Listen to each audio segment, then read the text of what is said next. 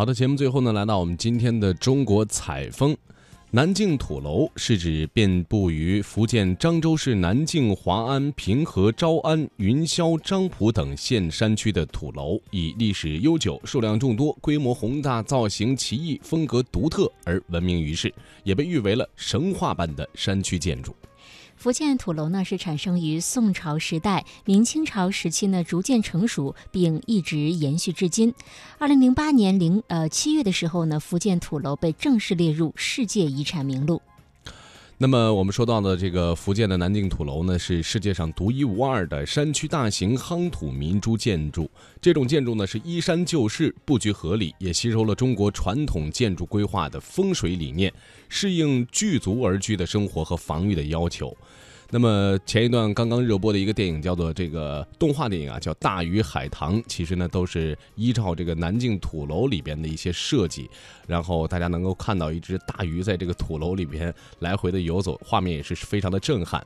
那么今天的中国采风呢，我们将会跟随记者一起到福建漳州来感受当地土楼这一神话般的建筑。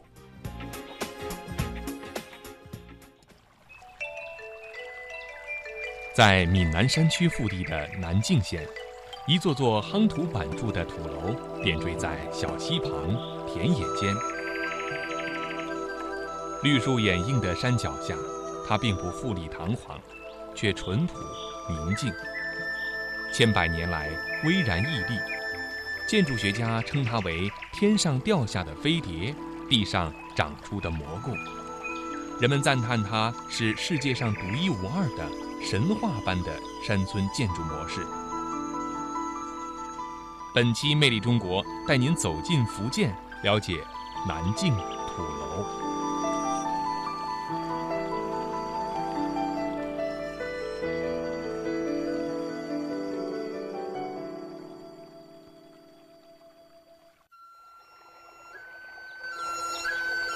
在南靖县。有一个秀美的山村，叫做云水窑古镇。这里悠长古道、千年老榕、青山碧水、神奇土楼，就宛如一幅浓墨重彩的山水画。村中由十三棵上百、上千年老榕树组成的榕树群，蔚为壮观。榕树下，一条条古老的溪石小道交叉穿梭，漫步其中，土楼胜景、田园风光尽收眼底。情趣盎然，优美的自然环境吸引了很多摄制组到这里来进行拍摄影片，《云水谣》就是其中一部。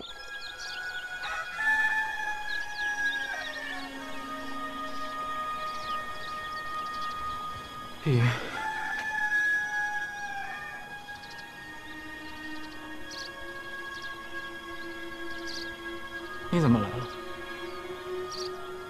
只想看看你。你居然能找着！你居然能找得到！我从火车站一路问过来，走了大半天。让我看看，真的是，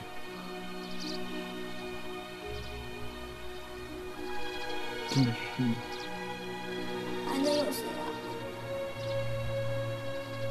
刚才我们听的这段录音，就是电影《云水谣》当中碧云来找秋水的一个片段。男主人公秋水的家就是在这里拍摄的。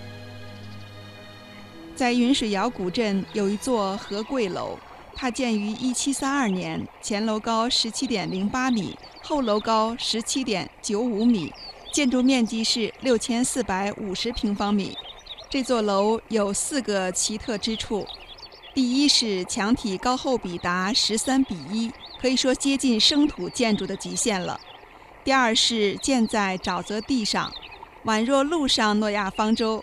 第三个特点是楼内有两口水井，一口清亮如镜，一口却浑浊发黄，被人称为阴阳井。第四个奇特之处是楼包错错包楼的奇特结构，因此被人们誉为天下第一奇楼。是目前已知唯一一座五层的方楼，也是米西南众多方土楼的典型代表。关于和贵楼的情况，我们来听听导游阿亮的介绍。我们这座和贵楼啊，到现在呢也是有三四百年的历史。那这座土楼，它就是已经是姓简的，简单的简啊，所所建的一座土楼。那现在呢，和贵楼啊，它是建在方圆三千多平方米的沼泽地上面。就是说呢，现在我们每走的每一寸土地呀，都是沼泽地。那沼泽地会在天井里面呢，它会更加的凸显。那到那个地方呢，我们是要用双脚来感觉，因为我们看土楼大部分都是用眼睛嘛哈，但是呢，到我们这座楼呢，一定要用双脚来感受它的沼泽地的震动。我刚才已经感觉到了。哎，有没有很暖？对啊，很暖是吧？对，我还觉得很奇怪，为什么在沼泽地上建？哎，对，你问的很好，因为以前哈，它这座楼的后面啊，它是一个有一个龙脉，就是一个哪吒的肚兜。哦。就说呀，就说呢，能在这座楼呢建起来的话呢，一定是呃人才辈出，然后呢风水特别的好。嗯。那又因为我们前面有一个笔架山。笔架山的前面呢有一个小山峰，它呢楼长呢就以前的楼长叫简次平啊，他为了希望说自己的孩子可以步步高升、平步青云，所以呢他把就把那个小山坡呢花了大量的物力、人力、财力把它堆积起来，非常的好。然后就说又为了应的这个风水，所以现在呢就有一个你可以看到我们正中央啊进士，就是呢这个简逢泰，他在十二岁就中秀才，三十岁的时候就是兵部尚书了。那我们当时呢就何贵楼取名的就是您可以看到他是和敬。嵇康禄贵子贡贤孙，起这个长头联，和贵大富大贵的意思，是这样子。在中国的传统民居当中，只有少数的官邸豪宅才起宅名。然而，在土楼民居当中，几乎每一座土楼都要取一个吉利祥和的名字，就像这座楼的楼名叫做和贵楼这样。在这里还流传着一个进士简逢泰少年时候的一个故事。简冯泰自幼聪明好学，十二岁考中秀才。当时，小冯泰骑在父亲的肩上来到考堂应试。主考官看他身穿红色长衫，头发又结了个辫子，便嘲讽地说：“福建来了只红鬃马。”小冯泰看到主考官脚上穿着黑色的官靴，便脱口回道：“哟。”这是哪儿出了个黑脚驴？主考官暗想，好厉害。接着问：“你读多少年的书啊？”小冯泰说：“不多不少，读了十二年。”主考官看他还是个小毛孩，问道：“你今年几岁？”小冯泰回答：“十二岁。”主考官问：“一生下来就读书了吗？”小冯泰说：“七岁才读书。”主考官说：“这样。”哪里是读了十二年的书啊？小冯泰说：“我日读六年，夜读六年，如此不刚好十二年？”主考官一听，其言在理，便进一步拷问。他对小冯泰说：“你进三步。”小冯泰毫不犹豫地向前走了三步。主考官又说：“后退三步。”小冯泰这时却屹立不动。主考官问：“为何不退？”小冯泰回答：“有道是，大丈夫有进无退。”主考官拍案说道：“嗯，好口才！”当场授以秀才。几年后，见冯泰进京复考，得第二十三名；道光戊戌年科会试，得中第七十三名。后官至两广分巡道。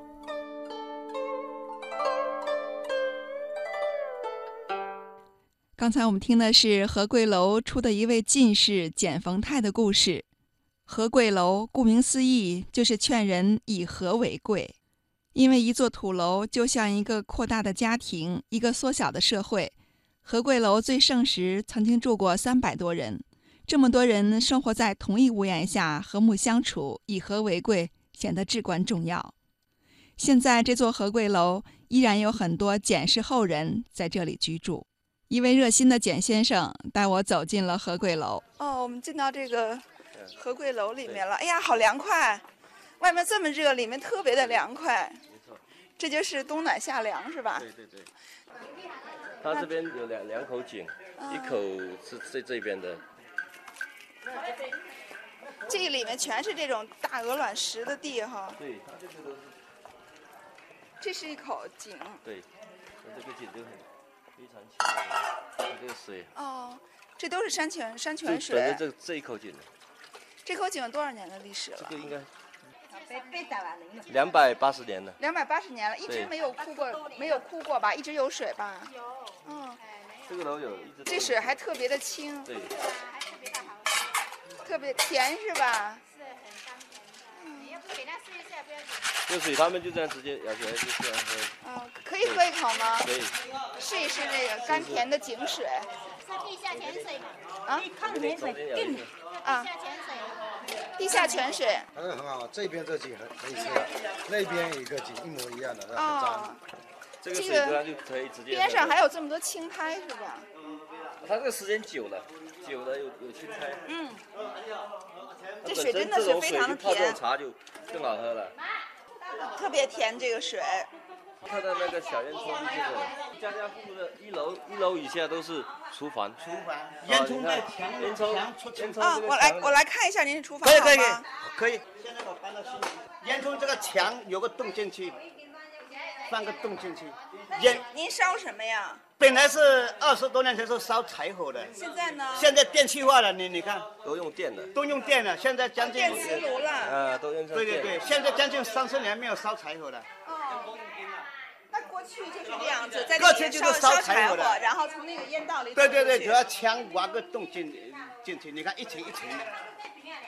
非常科学啊，啊，非常科学哈。对，这是我们老老祖宗发明的。啊，老祖宗哈，您在这儿生活了多少年了？二十多，现在将近四十年了。将近四十年了。您现在还住这儿吗？现在搬走将近二十年了。那现在这个房子呢？还是对对对，新房子在就在外面，啊，那这个房子呢？是我老祖宗留留下来的。哦，然后您就不在这儿住了，就是做一些小买卖。对对对对，这是我的老家。好呀！您还舍得搬走吗？现在这不冬暖夏凉吗？这么好对的房子对对对对对对，嗯，然后这边是个楼梯，就可以上去。这是公共的楼梯，嗯，公共的。那现在上面还有人住吗？现在有有有，现在还八户人家。就八户。总的我们楼里人有四十多户，嗯有的住在漳州，有的厦门，有的在县城。我也搬我也这个搬走。这个它本身的楼的结构的，像一层的以下的，它都是都是厨房，那二楼、三楼可以住的。二楼是粮仓，粮仓的三楼、四楼才是卧室。才是卧室可以住在那上面这么。好的房子，您为什么要搬到外面去啊？赶赶时髦嘛，人家中国没有走了，现在都是要什么钢筋水泥的啊。呃，现在就是说他们有的就是说，现在以前我们是都住比较小的房间嘛，现在他自己盖的房间他就比较大了，对对，大了他就住起来就感觉都比较舒服一些。现在都是嘛，钢筋社水泥。会在变化啊，我们也跟。但是这个多好呀，回归回归大自然。其实是其实是很好，嗯空气好，嗯冬暖夏凉。但是我们也也也可以，好像我们很多啊退休的干部啊，住在县城，他们到夏天都搬回来，好凉快呢。好凉快，好凉快像他们。像夏天的话，有的就回来这边，很多干部退休的都搬回自己回到这边来住。这里面环境多好呀！你看青石板，还有这么甜的井水可以对，喝这个这个的井水比矿泉水还要。啊，好喝。刚才我已经喝了两口了，特别的甜。从一七三二年到现在，简氏家族依然有人居住在和贵楼，在这里繁衍生息。在南靖土楼群，不是所有的土楼都是一个姓氏的人在居住。玉昌楼就是由五个姓氏在一起居住的土楼，它是南靖现存最古老的土楼，建于元末明初。从外观看，就像一个紧密团结的大圆体。楼内回廊木柱从左向右倾斜，最大倾斜度是十五度，历经七百多年，有惊无险，依然如故，也是成为了古民居建筑的活标本。玉昌楼楼高是十八点四米，直径五十四米，每层有五十四间房，五层共有房间是二百七十间，造型别致。当时楼内设计成五大卦，每个姓氏分一卦，按所需房间多少分大挂十三个开间，小挂九个开间。每挂设一步梯道，又在外墙设了五个瞭望台，形成五行道造型。五姓人家五层结构，五个单元，五步梯道，五行排列，体现了土楼子民希望五谷丰登、五福临门的美好愿望。